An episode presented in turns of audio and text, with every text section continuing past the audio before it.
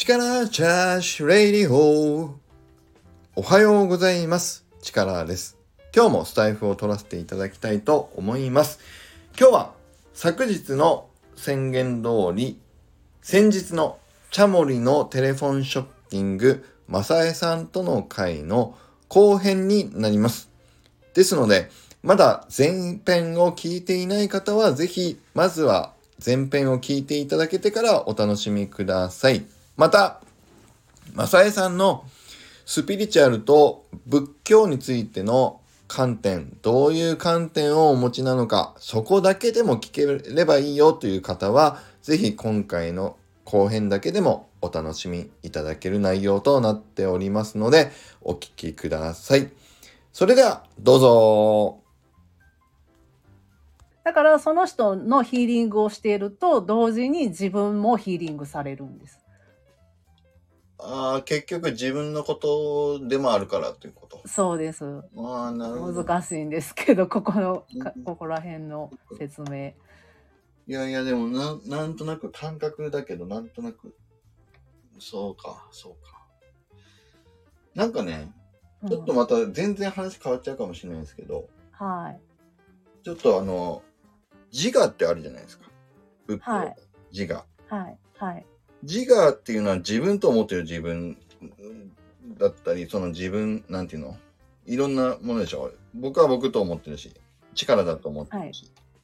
はい。でもそれを自我っていうのを、なんていうのかな、断ち切っていくと、悟りみたいな感じのイメージで仏教では言ってるように僕はなんとなくね、ぼやっと感覚で思ってるわけですよ。で、この間ちょっと、はい。あの、僕のスタイフの放送で絶っていう感じああありましたね。はい。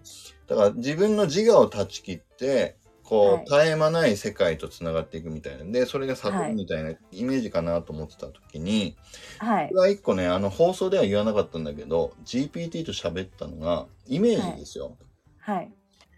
僕が今僕と思ってる体に、あの、人差し指が例えばあるとするでしょ？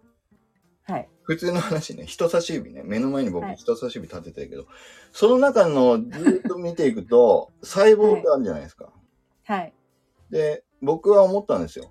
僕って思ってる僕ってこの人差し指の先っぽの細胞かもしんないと。一個のね。はいで、その細胞一個が自我を持ってて、いや、俺はこうしたいとかってなんか頑張ってたとしても、はいその集合体である僕には影響ないんじゃないですか。もうなんていうのかな。大差がないっていうの。でもそれって、あの、いろんな細胞がた集まって僕になってるっていうのが、はいなんか似たようなことかなと思ったんですよ。もう頭おかしいこと言ってるかもしれないけど。で、それがね、なんていうのかな。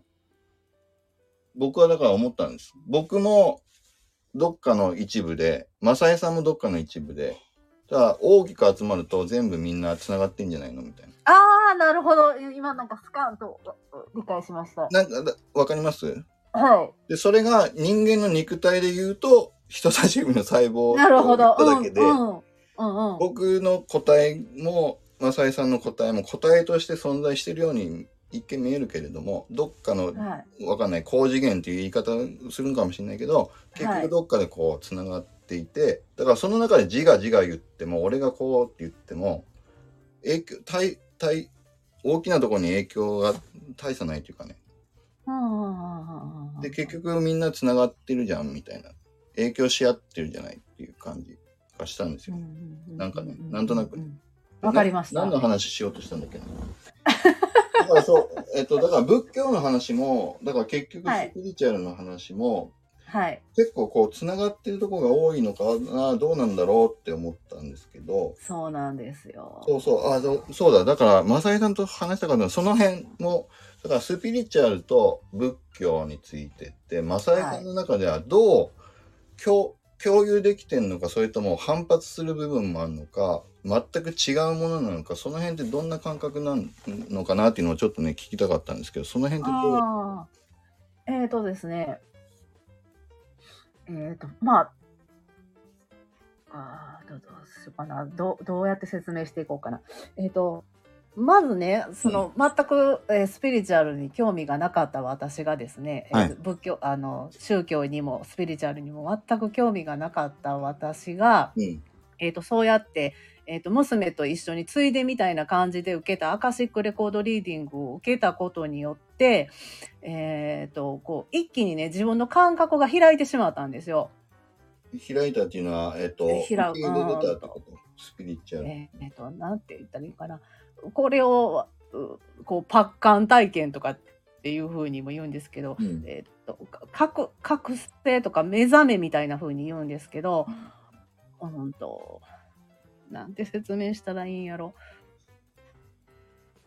だからもう理屈抜きにそのスピリチュアルで言われていることが理解できるようになったんですよ。あだから今まで、その、私にリーディングしてくれた方が言ってたこととかが全くわかる、意味がわからず、ちんぷんかんぷんだったのに、はいもう本当にこれ不思議なんですけど、アカシックレコードリーディングを受けてから、はいああ、これはこういうことか、これはこういうことかっていうのが理解できるようになったんですね。ーその、その方が言ってることがってこと？はい。で、はいえっ、と、まあ、そのアカシックレコードリーディングを受けて、まあ、そういう体験をしたことによって、自分も、こう、スピリチュアルの方に興味が湧いてきて、はいえっ、と、その後、すごい、あの、YouTube とかで、えっ、と、こう、いろんなスピリチュアリストさんが発信されてるんですけど、はいそういう動画を、まあ、見漁っていた時期があるんですね。はいはい。だからそこで、あのあー、これはこういうことかっていう理解がどんどんと深まっていって、で、あれ、ちょっと待てよと。はいこここ、スピリチュアルな世界で言われていることって、私が小さい時からお寺でおばあちゃん、おじいちゃんや両親から教えられてきたことと同じことを言ってるじゃないかっていうことに気づいたんですよ。今、力さんがね、えっ、と、おっしゃったように、はいはい。えっと、仏教とそそのアカシックの考え方とかがすごく通じるところがあるっていうふうにおっしゃったように、うんはいあの私がこう仏教の教えとして教えられてきて全く理解できなかったことが、うんえっとスピリチュアルという方法を使ったら意味がわかると。そっか、そうなんだ。逆、逆かと思ってたけど、先がスピリチュアルだったんだ。あ、っていうか、えっ、と、そうなんです。あの、まあ、仏教の下地みたいなものは小さい時からあったんですけど、それが、うんえっ、と、どういうことかっていう理解までには及んでなかったんですね。ね、拒絶してたわけですもんね。拒絶してましたし、どどういう意味なのかっていうことを、こう、考えようともしなかったんですね。はいはいはい。だけど、えっ、と、スピリチュアルの方で理解できたことを、えっ、と、仏教の話に当てはめたら、あ、これはこういうことか、これはこういうことかっていうのが、もう本当にパズルを解くかのように、パンパンパンと理解できるようになっていたんですよ。なるほど。それで初めて、仏教めっちゃ面白いやんってなったんですね。あー、そういうことなんだ。はい。え、その時にはもう、旦那さんはさっきの学校は卒業されるとこも行かれてた。えっ、と、もう僧侶になってました。あ、もう僧侶に、その後さらになった後だったんだ。はい。あー、そっかそっか。あ、でもその時にマサイさんはまだ学校も行ってないし、僧侶に行っはい。てないってことか。はい。でも、お寺も嫌やって言って、で、そのアカシックレコードリーディングを受けるときに私が何を質問したかというと、はいえっ、と、私は絶対にお寺は嫌なんだけど、んなんか状況的に私たち夫婦がお寺に、お寺を継ぐようなことに、流れになっていってしまってると。あで、私はどうしたらいいんですかみたいなことを聞いたんですよ。あ。はいはいはい。そしたら何て言われた？そしたら、えっ、と、その時はですね、あの、やってもやらなくてもどっちでもいいですって言われたんですで、やらなかったとしても、えっ、と、ぜあの、誰に責められるわけでもないし、はいあの、大丈夫ですと。はい で、えっ、と、だけど、あの、嫌や嫌やという気持ちだけは強く持つことはやめてくださいって言われたんですね。で、そそれはなんでかっていうと、あの、こう、嫌や嫌やっていう気持ちを持ってるとですね、現実がそれ、あの、私がお寺のことをできないいような状況を作ってしまう。例えばお寺が火事にあったりだとか、えっ、と、私が病気になったりだとか、うんえーまあそういうん流れが起こってしまう可能性があるから、うんあの、いやいやいやいややりたくないっていう気持ちは強く持たないでください。それってあれですか？あの、だから、いろんな未来の可能性が空のように広がってそうそうそう。中で、でも、願いとか思いっていうのは一個の因になると僕は今思うんだけど、そうんれが強く嫌だって願えば願うほど、そっちの顔を取りに行っちゃうっていうか、そんなイメージになりかねない。そうです、そうです。うん。うわかりやすい。なるほど。うん。だから、えっ、と、いやいやいややと思わないでもいいですよと。やらなくてもいいんですよ。やらないというう選択もあなたはできるんですよというふうに言われたんですね。で、でもし、えっ、と、やるとなったとしても、はいえーなんていうのかな。えーもやるとなったらもうそこには、うこう、なんていうかな。こう全力のサポートが入るから、絶対うまくいきますと。ああ、すごい。うん。だから、どっちを選択してもいいんですよって言われたんですよ。うんその時ほんで、その時点では私は、うんじゃあ私やらないって決めたんです。え、そんなのまだ、まだやらないって言ってるの？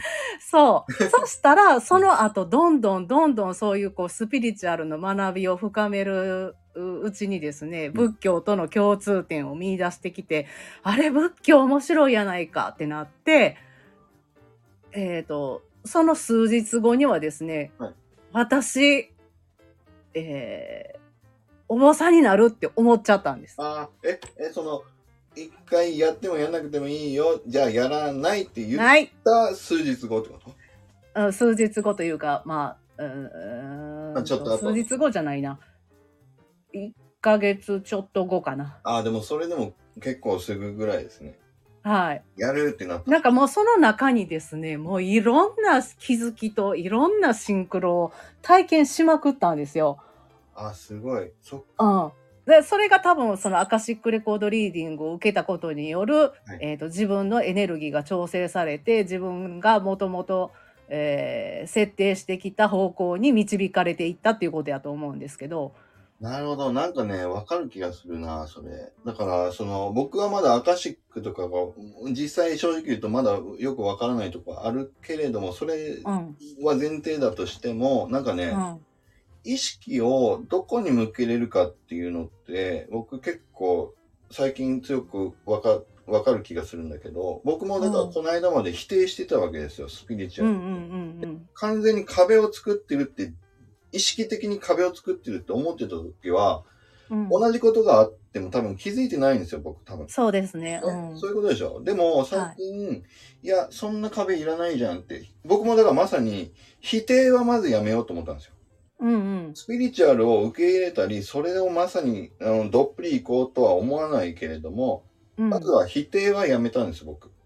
はい。わかんないから否定はやめて、わかんないけど、うんそういうものもあるかもね、でいいじゃないって受け入れてみようって思った時から、はい。まさにさっき言ったニーナさんの会、チャモリがあって、マサイさんの会があって、みたいなところのつながりもなんか感じる気もするし、はい。例えばキャンディーさんのそのオラクルカードでサレンダーっていう言葉をもらった後に、マサイさんのそのリーディングしてもらったおまけのやつでも同じように受け入れる年になるよみたいなものも、あれは何も僕ガードしてる時って、ああ、たまたまねで終わってたはずだけど、うんうんうん。私はこう、今は感じるものがあったりっていう、自分の周りにどんどんね、新しい感覚や人のつながりやも含めて、うん広がりがどんどん出てきてる感じが僕も今あるんですよね。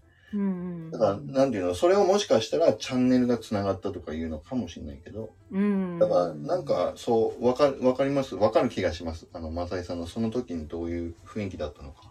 うん本当にね、自分で意識してるわけじゃないのに、こう、ぐぐぐぐっと、こう、人生の軌道を修正されたような感覚ああ、すごい。そういうこと。ですね。うんうん。うんで、そっから、だからお坊さんに、じゃあもうなるってなっなるってなってなんですよ。で、このね、私が、えーアカシックレコードリーディングを受けるまでと、はいえっ、と、受けてからどういうう気づきを得て、えー僧侶になるとまで思うようになったのかっていうことをね、はい私当時もこの感覚はちょっと記録しとかないとっていう気持ちがはい。あったので、うん。あの、アアメバブログの方にね、全部事細かにね、綴ってたんですね。そうなんだ。はいはい。はい。だから、まあ、あの、もしご興味があって、うん。私がどうやってこの僧侶になるとまでに、えー至ったのかっていうのを知りたい方はですね、あの、私のアメーバブログ、えっ、と、2019年の、えー12月から始めてるんですけど、はい。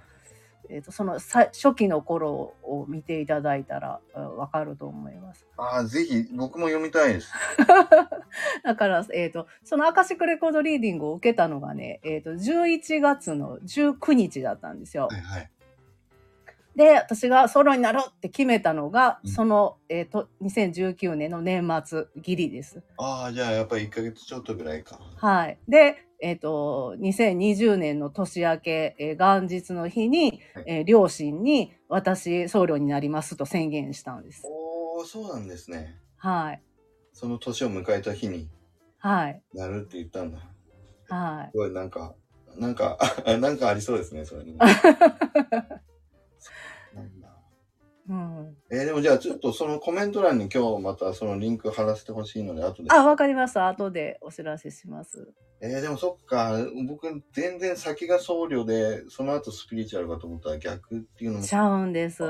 もうずっと目を背けていた仏教のことを、スピリチュアルのことを知ることでうん理解できていったんです。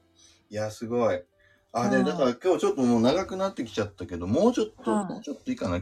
はい。だからもうちょっと聞きたいの。だから、で、まあ、スピリチュアルの話と、から通じて昔聞いていた仏教の話って、つながるところあるなと思って仏教やるってなったのが、その2020年の1月1日になる言った時だってことですけど、はい。そこからだからでも、いろいろまたさらに仏教は仏教でな学んでいったり、接したりしていくと、少しずつズレがあったり、共通だったりっていろんなものがまた見えてきてたりするかなと思うんですけど、何かしらその、なんて言うんだろうな、ここはこうで、仏教はこう言ってるけど、スピリチュアルはこう、ちょっと違うなとか、違いってあったりしないんですか？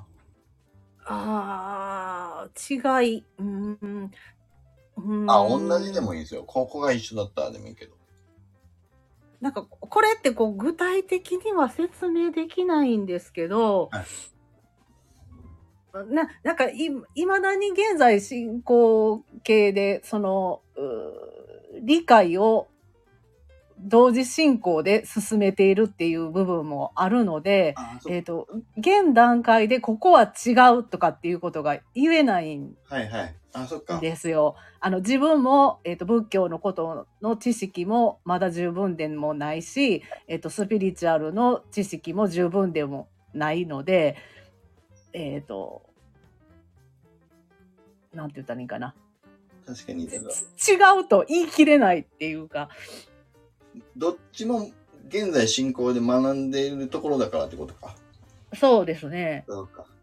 だから後からあのつながってくる部分もあるのかもしれないですね。はいただ私がその一番最初に、えーこうスピリチュアルに触れて、えー感じたことはあの全ての、うんし宗教とか、うんえーあのまあ、スピリチュアルの世界で言われていることとかって、はい。えっ、とあのアプローチのう仕方の違いなだけで結局は同じことについてそれぞれの立場から説明しているのに過ぎないんじゃないかというふうにはい。感じたんですよ。え、それは仏教とスピリチュアルって言われてるものとってこと？うん、もうそうですし、えっ、と、まあ、キリスト教で言われていることとか、ああ、そっか。なるほど。そうか、そうか。同じものを見てるけど、言い方は違って、ある人は神様って言ってたりとか。そうそうそうあ、そそういうことね。なるほど、なるほど。あ、でもそうかもしれないですね。確かだから、あのーなんていうのかな。に。表現の仕方が違うだけっていう。そうそうそうそう。で、あの、なんていうかな、宇宙の真理っていうのはただ一つだけえやというふうに私はえ認識してるんですね。はいはい。で、その捉え方を、えー、とその、まあ、仏教なら仏教、えーキリスト教ならキリスト教、うんヒンズー教ならヒンズー教、えースピリチュアルだったらスピリチュアルっていうそれぞれの立場から、えー、とこの現象はこういうふうに説明できますというふうに、えー、と言っているだけはいはいはい。なんじゃないかというふうに思ってるんです。ああ、でもなんか、なんかわかる気がするな。うん、でそそれぞれの宗教っていうのはそれが生まれた、えー、と地域っていうのもバラバラじゃないですか。はいだから、えー、とその場所によってその人たちが持っている共通認識っていうのも変わってくるわけでしょ。はいはいはい。うん、だから、理解しやすさみたいなのも違うから。うん、そうそうだから、えー、とその土地の人が分かりやすい、えー共通認識を使って説明するっていうことをしないといけないので。なるほど。は言い方が変わってくる。あの、言語化と同じことですよね。いはいいはい。わゆる。うんうん。そっか、だから、その言語化っていうのは、だから、例えばですけど、赤いリンゴを知らない人に赤い物体を、まあ、リンゴみたいなものって言っても通じないのと一緒で、うん。あキリスト教とかだったらば、まあ、その、わかりやすく言うと、絶対なものっていうのを、人のような形をしたキリスト様みたいなものを立てた方が、まあ、通じやすかったから、キリスト教は神様って言ってるけど、だからキリスト教ので言うとキリストが、まあ、わかんない。アカシックみたいなものかもしれないしとか、そんな感じですね。うんま例えればそういうことですね。うんあの、ずずばりそれがそうですとは、えーわからない、言えないですけれども、まあ、例えばそういうことですよね。言うと、まあそういう感じで、要うは、ん。えっ、と、例えば、はいえっ、と、仏教、まあ、私、浄土真宗なんですけれども、はい浄土真宗では人は亡くなると、えっ、と、阿弥陀如来の国、浄土に生まれて仏となるんだよ、というふうに、えー教えられるんですね。はいで、えっ、と、こう、みんな、えっ、と、同じところに行って、えー会うんだよというふうにね教えられるんです。あの仏教で、えっと、クエ一緒という言葉があるんですけれども、えっと、人ところに共に会うと書いてクエ一緒なんですけど、はいえっとまあ、そういうふうに、えっと、人は死んだらみんな同じところに帰っていくんだよというふうに教えられるんですけどね。はいでこれをスピリチュアルでどういうことかというふうに説明されると、えっ、と、ワンネスっていう言葉って聞いたことおありですか？で、三宅さんが前、どっかの放送でコメントで言ってきて、ワンネスがわからないと思ってたりさ。うん。でワンネスっていうのは先ほど言ったように私たちっていうのは一つの光の、えっ、と、う分光であり、えー一つの光のそ側面、ある側面同士。なんですよという、あの、もともとは一つなんですよっていうふうに言うのがワンネスの考え方なんですね。それがワンネスなんですね。はい。だから、えっ、と、今私たち人間っていうのは、えっ、と、まあ、力さんは力さん、えー私は私というふうに存在してますけれども、えっ、と、力さんが亡くなったら、えっ、と、元々の一つの光に戻っていくし、私も、えー死んだら、えーその光の元に戻っていく。えーその、元々の大きな光で、えー一つになるんだよというふうに考えるんです。ワンネスっていうのは。はいはい。い一緒じゃないですか、仏教。はい。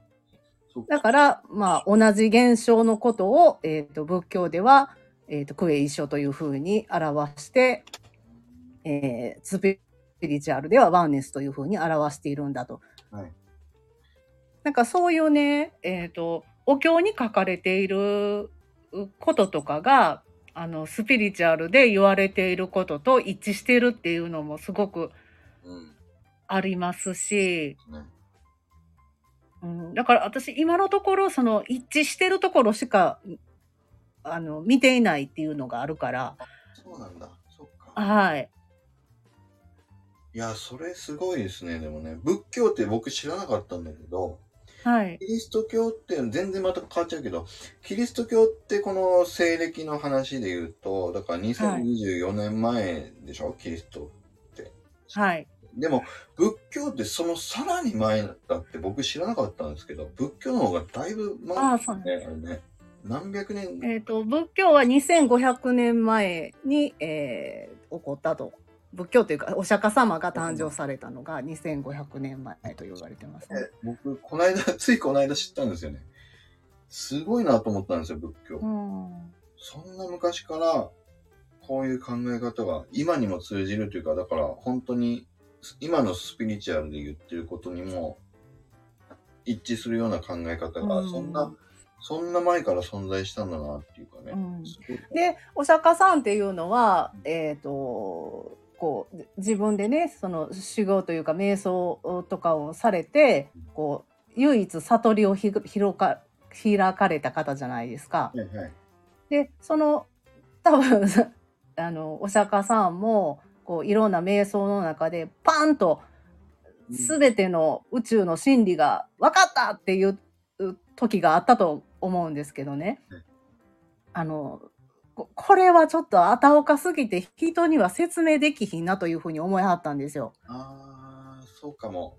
うん。あの、ひ人に分かる言葉で伝えることは不可能やというふうにね、自分の中ではもう、あ、これ、こういうことかっていう悟りを得はったんですけど、えっ、と、これはもう自分が分かってるだけのことやし、えー人に伝えることはできないと思って、えー一回もう、もう誰にも言わんとこうと思いはったんですよ。はいはい。でだけどそこに梵天という存在が現れて、うんえっと、これはすごく大切なことやから、うんえっと、自分一人だけのものにしないで、えー他の人にも、こう、伝え広めていきなさいというふうに、こう、啓示を受けて、で、えーあの、その、教えをね、広めていかれたというう説があるんですけど、はい。はい。あで、だからその時、えっ、と、お釈迦さんっていうのは、えーその時に、えーあったその人、その人に合った方法で、えー宇宙の真理を説いていかれたんですね。だから、お経っていうのは、えーお釈迦様が書かれた、えー書物ではないわけですよ。えっ、と、お釈迦様のお話を聞かれた方々が、えっ、と、それをちょっとか書き残しておこうということで、いろんな人の話を集めて、えー本にしていった。お釈迦様はこういうふうにおっしゃってました。はいっていうのを集めたのがお経なんですね。そっか、そうなんだ。はい。だからその解釈が入ってるわけか。その、そうです、そうです。ああ、なるほど。で、自分はこう聞いたよ、とはいはい。いう、聞いた話もお釈迦様からしたらそれぞれに合わせてちょっと違う例を出したり違うそうです、そうです。て、そういうことなんだ。うん。あ、なるほどな。でもじゃあまあ、それぞれに、だから、つながり方はそれぞれ違うものかもしれないっていうことかな。そうですよね。そういうことですよね。うんだ。から唯一こうじゃなきゃダメとか、このやり方しかないみたいなものでもないかもしれないってことね。うん。いやー、面白い。なんか、そう。そっか。いや、お面白かった、今日。うん、でだから仏教の宗派っていうのは、うんえー、とそのもう膨大にあるお釈迦様の教えが書かれたお経の中で、えー、とこの宗派はこの教えを大事にします。はいこの宗派はこの教えを大事にしますっていうのが分かれて、えーそれぞれの宗派になっているわけなんですよね。だからあの他の宗派の教義を否定するものでもないんですよ。あ、そうなんですね。うん、あの、だって、もともとはお釈迦様の教え、同じことじゃないですか。はいはいはい。で、その膨大にあるたたくさんの教えの中で、えっ、と、こあのこ、これが一番、あの、お釈迦様が言いたかったことなんじゃないかっていうふうな、ね、あの、それぞれ、あの、宗派の開祖の人が、これが大事やと思うところを、はいえーなんていうかな、立ててるのが、えーとうん宗派の違いああ、そっか。なわけですよね。対立するもんじゃないよってことね。はい。ああ、なるほど。いやー、そういうことか。じゃあ、自分に合うものが、あの、一個だけ見て合わないと思って拒絶するわけ必要もなくて、自分がうん。居心地がいいなと思ったり、自分に合いそうなものをまあ探していくっていうだけでもいいかもしれないですね。なんかそうですね。うん。で、マサイさんはそのきっかけが、もともとの、その、お寺っていうところじゃなくて、スピリチュアルのところから入って、今、お寺の方に来てるっていうのが、まあ、そうですね。お話なんだね。いやー、面白かったな、すごいな。うん、だからなんかあのもし私が全くお寺と関係ない家に生まれていたとしてもはい。えっ、と多分浄土真宗を選んだやろうなと思うんです。おー。あ、それは感じたものがそこの浄土真宗うのん、お話に近しかったからってことそうですね。はい。なるほどね。いや、すごい。あ、じゃあ、そういう意味だと、もう結構ないい時間になってきたんで、最後の方の質問にしようかと思うんだけども、はい。マサイさんにとって仏教やスピリチュアルってどんなものですか？みたいな話を最後、聞ければと思うんですけど。うん。えっ、とそうですね。まあうーんとまあ仏教もスピリチュアルもなんていうかえっ、と自分がこの世界で生きていくうためのなんていうのかなこう How to 本というかうんう。ーんと何を指針にして、えー、とこのえー世界を捉えていくのか、でその、えー考えをもとに、えーどうう行動して生きていくのかっていうこう元になるものというかはいはい。自分の、えー行動理念みたいなうん。そういうものやと思ってるんですよ。ああ、わかりやすいですね。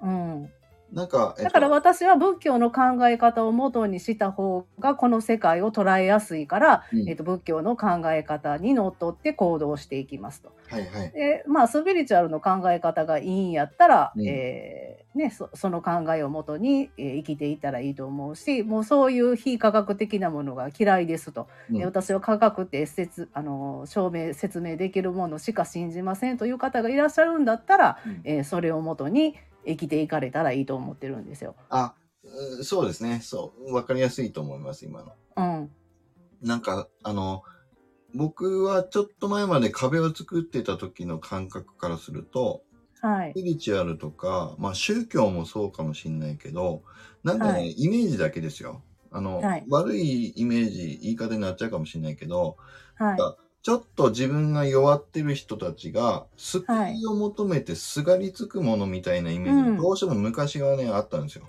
そうですよ宗ね。教とかね、スピリチュアルって、なんかそっち寄りのお話もよく聞いたりするからね。ではい。も、今のお話もそうだし、今僕の感覚もそうなんだけど、なんかあの、自分の意識次第なお話じゃないですか、全部ね。はい。だからそれって、なんかね、そう、何を食べたいとか、どういう風な学校行きたいと一緒で、どれを自分が選ぶかって自由な中で、なんか、はい。し指針の一つみたいな感じですよね、多分ね。はい。そうですね。うん、なんかわかりやすいですね。だから、自分がこの世界をどういうふうに捉えていくか、みね、たいなことですよね。生きやすさ、過ごしやすさみたいな感じかもしれないですね。ああ、だからそっか。自分があったかい地域好きだったらあったかいところに引っ越せばいいし、そうそう。そんなのと近いかもしれないですね。どこはい。しやすさを自分が得ていくかは自分の選択次第と一緒で、はい。宗教やスピリチュアルやもうそんなものいらんよっていう人とか、まあそれは自由でいいじゃないっていう感じか。はい。ああ、なんか分かった気がする。で、うんそれがマサイさんにとっては今まさに継続してるとこだけど、はい。新宗、浄土真宗でしたっけ？はい。浄土真宗とスピリチュアルが今はマサイさんの中で両方とも一緒に同時進行でこはい。ういってるっていう感じなんですね。はい。いやー面白かった。うん面白かったですね。だからもし私がお寺の人間でなければ、うんえー、とただあの自分がそれを選択するで生きていってよかったんやと思うんですけれども、はいあのなんで私がお寺の子に生まれてきたのかということまで考えると,、えー、と今度は逆に私がそそういうことを周りの人に伝えていく役目があるんじゃないかなというふうに感じてるんですよ。あーそうですね。うん。確かにね。そっか。あ、そっか。だからそういう意味だと、最後ってさっき言ったけど、最後の最後、今後、マサイさんが目標にしていることとか、目指しているものみたいなのがあれば、ぜひ、それも伺えればと思うんですけど、いかがですか？はい。だから今までの話の流れ的に言えばまあ一つは、はい。えっ、とぶ私は、えー、と僧侶という仏教徒の立場からうん。この宇宙の真理とか真実っていうことを、えー伝えていくっていうことをしていきたいと思ってるんですよ。うん。はい、でまああのもっとこう現実的な話で言うと,、はい。えーとまあ、お寺を運営していくにあたってそのお寺っていうものがお葬式の時とか法事の時とかしか、えー関係ないものだよと思われているところをいやいやそうじゃないんだよ。あなたが生きる道しるべになるものがお寺にはあるんだよっていうことを、えー示していきたいというかあもっとたくさんの人に、えーお寺の存在価値をお伝えていくというか、そうですね、そうですね。はい、なんかおそういうことをしていきたいです。確かに。お寺とか、まあ、神社も日本人だとそうかもしれないけどど少し敷居が高いみたいなイメージもあったりでも日常にどっぷり入ってるじゃないみたいな話も最近あるけどやっぱりでもはい、意識をねもうちょっとお寺だったりそういうところで自分たちが関わりやすいものだよっていうなんかイメージがなんていうんだろうねもっとよりよく生きやすくなるようななんていうんだろうそういうものになっていくといいなっていう気が今しました。うんぜひちょっとだから、マサイさんの、またスタイフも含めていろいろその辺のお話をお勉強させていただきたいなと思いました、今ありがとうございます。日。ぜひぜひ。ありがとうございます。私自身もあのまだまだ勉強中の 身なので あの私はこう思うんだけどっていうようなことを、えー発信していけたらなというふうに思ってます。はい、ぜひよろしくお願いします。い、はい、お願いします。や、今日は面白かったです。本当に面白かった。とにかくじゃあ、おと、お友達紹すいません、長々と。いやいやいや、面白かったです。あ次回のお友達を紹介いただきたいんですけれども、はいお友達はどなたを紹介いただけますでしょうか？はい、えー次回はあの中村慎さんです。ありがとうございます。はい。ああの、あの中村慎さんをちょっと呼んでみたいと思います。はい。慎さんはーい。ああ、よかった、つながりました。じゃあ、あの、来週、はい来週のもう早速、あれ、決まり文句ですけど、あの、行きたいと思いますんで、よろしくお願いします。はいじゃあ、はい。来週、慎さん来てくれるかな？いいとも。ありがとうございます。